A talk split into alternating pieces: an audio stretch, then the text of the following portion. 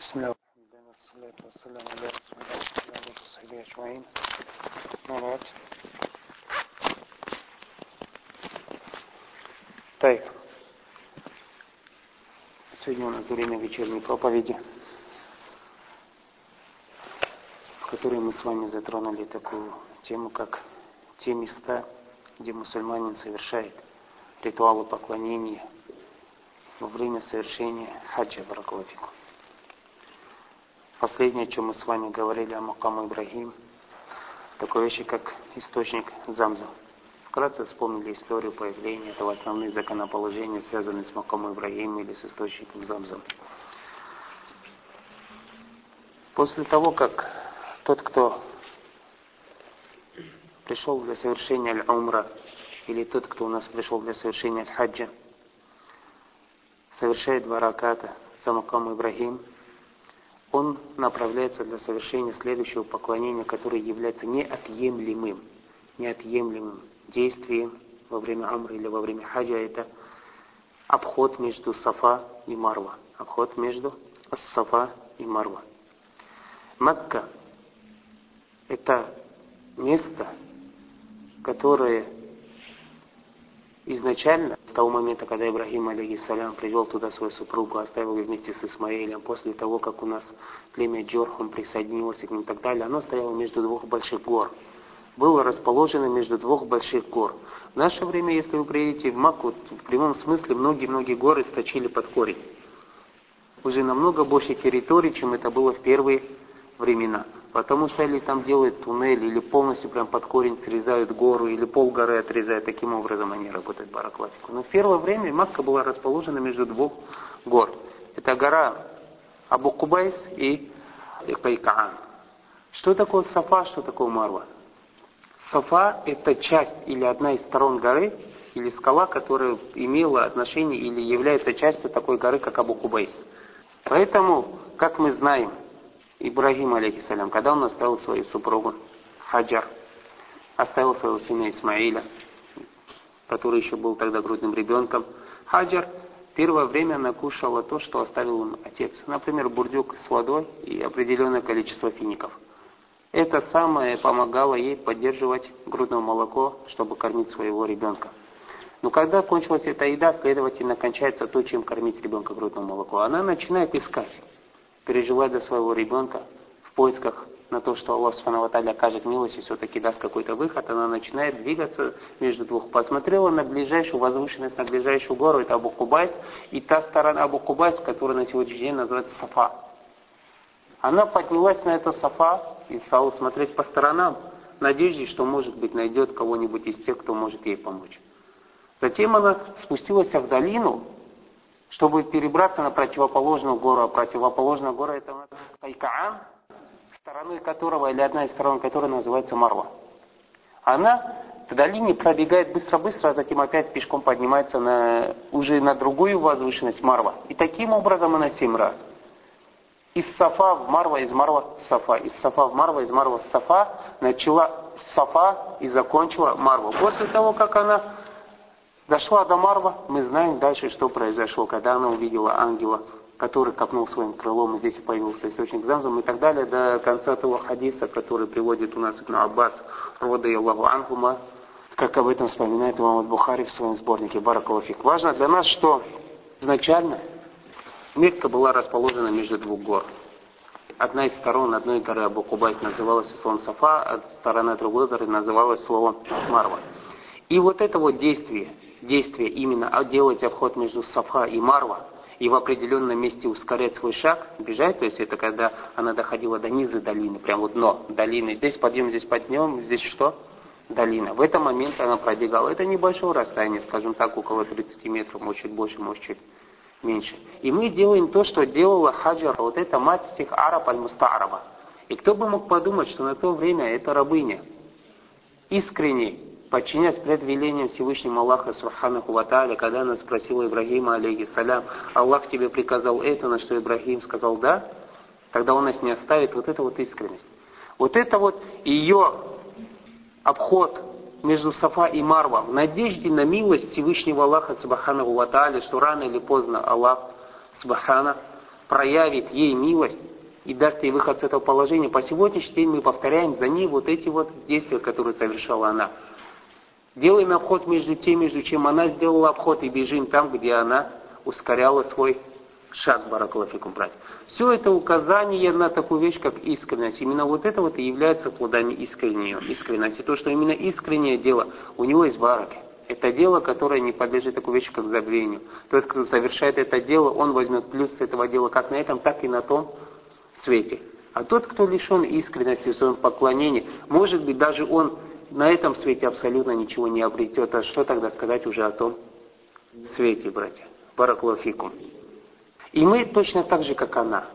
Как она когда-то в свое время делала обход между этих двух гор, надежде на то, что Аллах окажет ей милость, надежде на то, что Аллах Субхану Ваталя смилуется и покажет ей выход с этой тяжелой ситуации. И мы по сегодняшний день тоже, когда должны двигаться между Сафа и Марва, делать это на надежде на милость Всевышнего Аллаха Субхану Ваталя, потому что помощь и милость и прощение от Всевышнего Аллаха Субхану Ваталя только у него Субхана.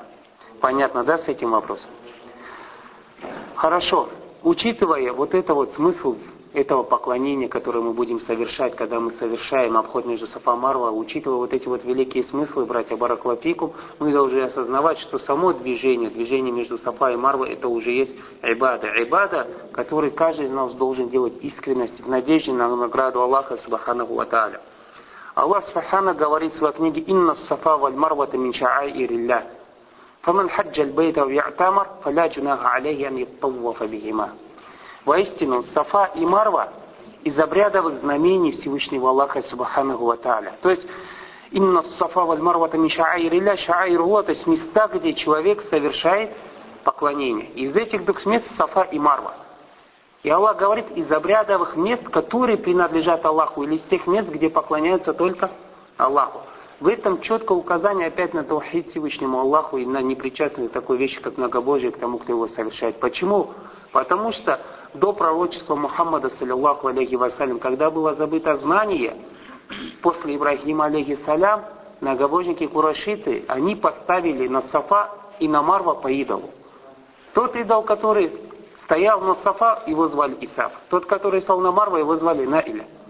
И они, совершая обход, делали это, если у нас в этом аяте говорится, именно Сафа валь Марва, это Мишаирилля, Сафа и Марва, из тех мест, где поклоняются Аллаху, ритуальных мест, где поклонение только Аллаху, то они, когда совершали Сафа Марва, не делали это только Аллаху, а делали это ради этих двух идолов. Поэтому, опять же, наша ахида, когда мы делаем, или когда мы начнем делать Сафа Валь Марва, это сунна пророка, саллиллаху алейхи вассалям, начать с того, с чего начал пророк. А пророк первое, с чего начал, прочитал слова «Инна Сафа Валь Марва тамиша ирилля». То есть, воистину, Сафа, Марва, ритуальные места, где поклоняется только Аллах. Начните с того, с чего начал Аллах. То есть, Аллах первый сказал слово Сафа, поэтому Саи, обход начинайте тоже от Сафа. И это сунна пророка, саллиллаху алейхи вассалям. И мы, когда делаем таваф, тоже говорим эти же слова, читаем этот же аят. И это поклонение мы делаем только ради Аллаха, субханаху ва в противоречии многобожникам, которые двигались между Сафа и Марва ради двух идолов. А вот это вот то, что должно присутствовать в наших сердцах, братья. Баракулафикум, когда мы совершаем это поклонение. Понятно, да, с этим вопросом? Вот у этого обхода, обхода между Сафа и Марва, у него достоинство. Из его достоинства то, что мы вспомнили в хадисе Ибн Умара с вами, если вы вспомните. Тот большой хадис, когда Ансари задавал пророку, саллиллаху алейхи вассалям, вопросы о хаджи, пророк ему сказал, что же касается твоего обхода между Сафа и Марва, то ты получаешь награду, как будто бы ты отпустил 70 рабов как будто бы ты отпустил 70 рабов, или, как сказал это Мухаммад, саллиллаху алейхи вассалям. После того, как Аль-Му'тамир, или тот, кто для совершения хаджа пришел, после того, как он заканчивает саи, вот это вот талак между Сафа и Марва, он, если он пришел только для совершения умры, баракулафикум, он броет свою голову. Тот, кто мутаматтия, то есть за его умрой дальше будет следовать хадж, он укорачивает свои волосы на голове, не броя ее полностью. Укорачивает для того, чтобы оставить волосы на потом, тогда, когда он совершит таваф или фада, и совершит саи, чтобы выйти из храма. На тот момент он оставляет часть волос на своей голове, чтобы потом их сбрить. Важно для нас, что в общем плане скажем, что является для него обязательно таким действием, когда он выходит из состояния храма, убрать волосы, если он тот, кто совершает у нас умра, или тот, кто совершает последний саи, баракулафикум. Он идет и удаляет волосы. И вот это вот действие, как удалить волосы, побрить свою голову на голову, в этом действии, братья Баракалфин, только достоинство. Только достоинство. И в наше время, к сожалению, многие люди пренебрегают этим достоинством, отказываются от такого действия, как побрить свою голову. Кто-то приезжает для совершения умры, после умры он не броет свою голову, он себе делает прическу. Под предлогом «у меня работа», или «я не буду ходить лысый», или «меня будут плохо расти волосы» и так далее, и так далее, и так далее. Находит множество предлогов. Более этого, еще помимо этого, броет свою бороду и так далее. Такое случается, такое случается, и они считают нормальным действием. Ну что теряет этот человек? В хадисе, который у нас приводит имам Аль-Бухари, имам Муслим от Ибн Умара, пророк, саллиллаху алейхи вассалям, сделал дуа трижды за того человека, который поброет свою голову. В одном риваяте, в риваяте Ибн Умара он говорит, о Аллах, окажи милость тому, кто побрил свою голову. И кто-то сказал из толпы, а тому, кто просто подкоротил, пророк промолчал. И второй раз сказал, о Аллах, проси тому, кто побрил свою голову. Опять его спросили, а тот, кто просто подкоротил, пророк промолчал, саллиллаху алейхи вассалям. И в третий раз, о Аллах, прости тому, кто побрил свою голову. То есть окажи милость этому человеку. И кто-то опять прокричал, а тому, кто просто подкоротил. Он сказал, и тому, кто подкоротил. То есть в этом указании, что трижды гарантировано прощение от Всевышнего Аллаха тому, кто побрил, и у него в трижды больше шансов того, что Аллах Субхану его простит. Чем пренебрегает человек, когда оставляет это действие, когда просто подкорачивает свои волосы. В другом риваяте Абу Гурайра, о Аллах простит того, кто побрил свои волосы. И опять же, тот, кто подкоротил, тот, кто подкоротил, тот, кто подкоротил, трижды пророк не говорил тот, кто подкоротил, говорил тот, кто побрил, и только на четвертый раз, и также тому, кто подкоротил. То есть, опять же, указание на то, что человек трижды обеспечивает себе награду у Всевышнего Аллаха, такую великую награду, как его прощение. В хадисе Убада Табни Самит, который приводит маму Табарани, пророк сказал, тот, кто побрил свою голову, за каждый волос, который у него упал, этот волос ему будет цветом в судный день. В хадисе Абдулла Умара, который мы вспомнили, за каждый волос, когда человек броет свою голову, который падает на землю, стирается один грех и записывается хорошее дело, братья, баракофику. Поэтому вот это вот действие, какая бы у тебя красивая прическа ни была, насколько бы плохо у тебя волосы не росли, ты свободен в своем выборе. У тебя есть право побрить или право подкоротить. Вот выбирай между достоинством того, кто броет, и тому, что достается тому, кто всего лишь подстригает без какой-либо уважительной причины баракалафику. И мы сами понимаем то, что наша основа, основа в исламе, то, о чем Аллах в Коране говорит, «Вассабикун насабикун», те, которые соревнуются. Иннахум кяну исариуна фил хайрат. Аллах описывает нам пророкам, что они соревновались в такой вещи, как совершение благих деяний. А успех от Всевышнего Аллаха, Субхану Ва Тааля. После того, как человек совершит вот это вот последнее поклонение, удалит волосы на своей голове, после этого человек выходит из состояния храма. Если человек мутаматия, то есть за его умра следует хадж, то он входит в состояние храма второй раз, с того места, где он находится, 8 числа, это называется у нас Яму Тарвия, 8 число месяца Зельхиджа. 8 число месяца Зельхиджа. Этот день у нас называется Яму Тарвия. Яму Тарвия, если буквально переводить, то есть можно перевести как снабжение водой. Почему даже Яму Тарвия назван словом Тарвия? Потому что в Мине и в Арафа на то время воды не было. И люди в этот день завозили туда воду для совершения хаджи. Поэтому даже этот день у нас был назван днем Яму Тарвия. Мина – это место, недалеко находящееся от Мекки, и является в границах, в границах мечети Аль-Харам. То есть также заходит в мечеть Аль-Харам. Тот, кто совершает хадж, какие-то дни ночевать для него в Мина является сунной, какие-то дни являются для него обязательными, в зависимости от того, какой день ночует. Особенность этой Мина в том, помимо того, что обязательно иногда ночевать Мина, помимо этого там есть одно такое достоинство, которое называется Масчидуль Хайф, мечеть, под названием Аль-Хайф. Пророк, саллиллаху алейхи вассалям, в хадисе Ибн Аббаса, который приводит имаму Табарани, сказал, что в Маджид Аль-Хайф в ней молились 70 пророков. В Маджид Аль-Хайф молились 70 пророков, из них Муса, алейхи салям. Если у кого-то есть возможность, то пусть следует сунне пророка, саллиллаху алейхи вассалям, который, находясь в долине Мина, совершал молитву مسجد الخيف, если есть на это возможность. Но на сегодняшний день, учитывая число паломников, большинство палаток расположено очень и очень далеко от مسجد الخيف. Еще раз напомню вам тальбия, что человек, когда в يوم التروية вновь заходит в состояние ихрама, постоянно, пускай вас, братья بارك الله فيكم, сопровождают слова тальбии. Почаще говорите вот эти слова таухида لبيك اللهم لبيك لبيك لا شريك لك لبيك до конца этих слов. Хадис у Табарани, который приводит Абу Гурайра, пророк сказал, пусть обрадуется тот, кто делает тальбия громким голосом, и пусть обрадуется каждый, кто делает такбир. Пророка, саллиллаху алейхи вассалям, спросили, обрадуется чему посланник Аллаха раем? Он сказал, а как же? В хадисе Ибн Омара, Ибн Маджи, который мы уже вспоминали, что лучший хадж тот хадж, в котором громко говорятся слова тальби. Хадис Сахиль Днисаат у имаму Термизи, какой бы мусульманин ни говорил тальбия, кроме как то, что справа от него и слева повторяет за ним слова тальбия. Будь это дерево, будь это камень, будь это глина, или как сказал пророк, саллиллаху алейхи вассалям, шейх Альбани Бараклафик, он хорошие слова сказал. Во-первых, в этом указание на достоинство такой вещи, как тальбия. То, что каждый ее повторяет. Во-вторых, может быть, даже тому, кто говорит тальбия, пишется награда за то, что за ним камень, дерево, все это повторяет тальбия. Почему? Потому что в другом хадисе у нас говорится, тот, кто указал на добро, подобен тому, кто делает это добро. Все, что вокруг тебя следует за тобой твоей тальбия, и может быть тебе даже у Аллаха Субхану награда за это. Поэтому не пренебрегайте словами тальбия. И последний, братья, баракалафикум о чем сегодня хотелось бы вспомнить, один из наиважнейших столпов хаджа – это стояние на горе Арафа или нахождение на горе Арафа. Когда мы говорим стояние, не имеется в виду именно взять, встать и стоять. Нет, кто может сидеть, пусть сидит, кто может встать, пусть стоит, кто хочет идти, пусть идет. Главное, чтобы он находился в том месте, которое называется у нас Арафа, как сказал пророк ему, э, Мухаммад, саллиллаху алейхи вассалям, как приводит имаму Термизи и Насай, аль-хаджу арафа аль-хадж Арафа. То есть, в этом указании, что одним из наиболее важнейших столпов хаджа это что? Арафа. Каждый, кто успел на Арафа, в общем плане можно сказать, что он успел на что? На хадж, братья, баракалатиф. Арафа это место, известно, которое находится после Мина. Если мы в сторону Мина или в сторону Арафа пойдем из Мекки, то у нас так получится. Мекка, затем Мина. Затем у нас идет Муздалифа. После Муздалифа у нас идет место, называется Намира, а затем у нас идет долина, которая называется Орана. Таким образом, то есть из Мина мы отправимся в Арафа, между Арафа и Мина у нас Муздалифа, Намира, Урана. Пророк сказал, что все Арафа и указал и сказал, я остановился здесь, он остановился возле горы, которая называется Джабалю Рахма, гора милости, Баракалафику.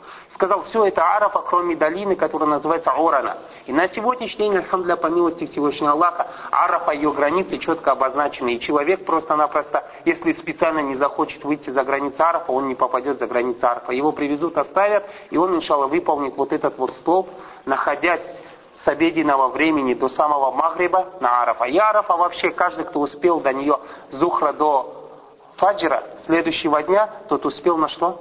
На Арафа. Вот это вот Арафа, братья Бараклатик, у него достоинство у этого места. Достаточно его как достоинство, то, что пророк, саллиллаху алейхи вассалям, сделал его наиважнейшим столпом хаджа, сказав аль-хадж Арафа. Хадж это что? Арафа. Как будто бы составная всего хаджа это что у нас? Арафа, бараклатику. Пришло в Сахиху Таргиб хадис Анаса, рады Аллаху Анку, пророк, саллиллаху алейхи вассалям, находясь на горе Арафа, позвал Беляля и сказал, о, Беляль, скажи людям, чтобы они прислушались ко мне. И Беляль, будучи глашатым мусульман, прокричал громким голосом, о, люди, прислушайтесь к посланнику Аллаха, саллиллаху алейхи вассалям, после чего посланник Аллаха начал говорить, о, люди, ко мне пришел Джибриль, передал мне салям от моего Господа и сказал, что воистину Всевышний Аллах простил каждому, кто на горе Арафа. Воистину Всевышний Аллах просил каждому, кто сегодня на горе Арафа. А Умар, рады Аллаху Анху, сказал, о посланник Аллаха, это только нас касается. То есть вот этого года и так далее. Нет, он сказал, это касается вас и тех, кто после вас и так до судного дня. Каждый, кто в этот день на горе Арафа выполняет этот столб, как мы пришли видим, что Джибриль нам передал, баракалафикум, через Мухаммада, саллиллаху алейхи вассалям, что будет прощено каждому. Хадис има муслим от Айша, рады Аллаху анха, что пророк, саллиллаху алейхи вассалям, сказал, самый много, когда раб освобождается от огня в этот день. Аллах Субхану спасает раба от огня, прощая ему грехи. Аллах Субхану гордится перед ангелами своими рабами, говоря, чего же хотят эти люди. То есть эти люди хотят прощения, я им дарую это прощение.